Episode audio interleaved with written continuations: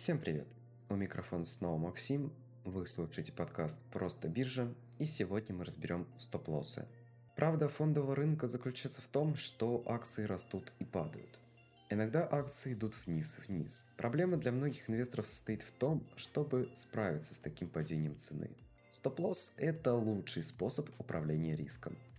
С помощью стоп-лосса инвестор может установить точку выхода из инвестиционного инструмента. Вот как это работает. Если акция торгуется на уровне или ниже этой суммы, то акции инвестора будут проданы автоматически. Размещая стоп-лоссы, инвесторы способны защитить свой заработок и помочь предотвратить большие убытки. Вот пример. Предположим, вы владеете акциями Сбербанка.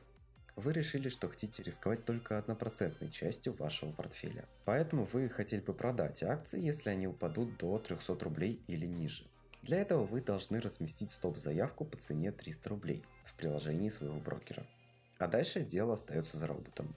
В зависимости от вашего стиля торговли вы можете просто оставить заявку как есть, или вы можете корректировать ордер по мере движения цены акций. Но стоп-лоссами тоже надо научиться пользоваться. Если вы поставите слишком ранний стоп-лосс или будете его постоянно передвигать, то это может привести вас к большим убыткам. Есть два типа стоп-приказов. Стоп-лимит и стоп-маркет. У каждого есть свое предназначение. Стоп-маркет выставляет заявку по рынку, то есть ваш актив купят или продадут по той цене, которая будет самая привлекательная на рынке. Стоп-лимит же, в свою очередь, срабатывает только, когда цена доходит до нужной, и по этой цене есть покупатели или продавцы, готовые взять вашу заявку. Главное отличие в том, что рыночная заявка гарантированно исполняется, а лимитная нет. Рассмотрим на примере.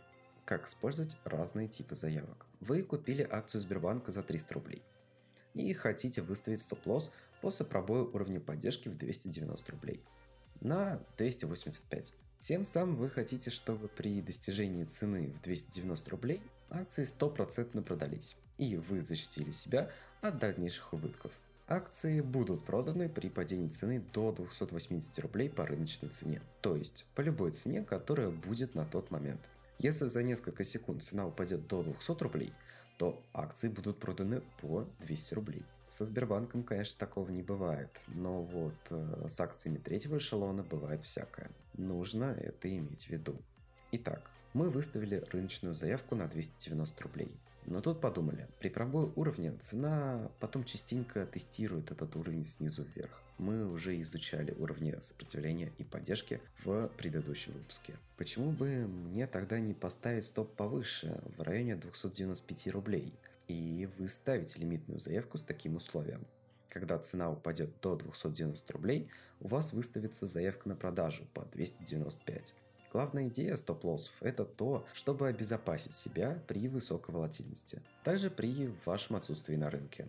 Главное оставаться дисциплинированным и выходить из сделки, когда вы изначально это и задумали. Подписывайтесь на подкаст, чтобы не пропустить новые выпуски в Яндекс Музыке, Spotify, ВК, Apple подкастах и везде, где вы меня слушаете.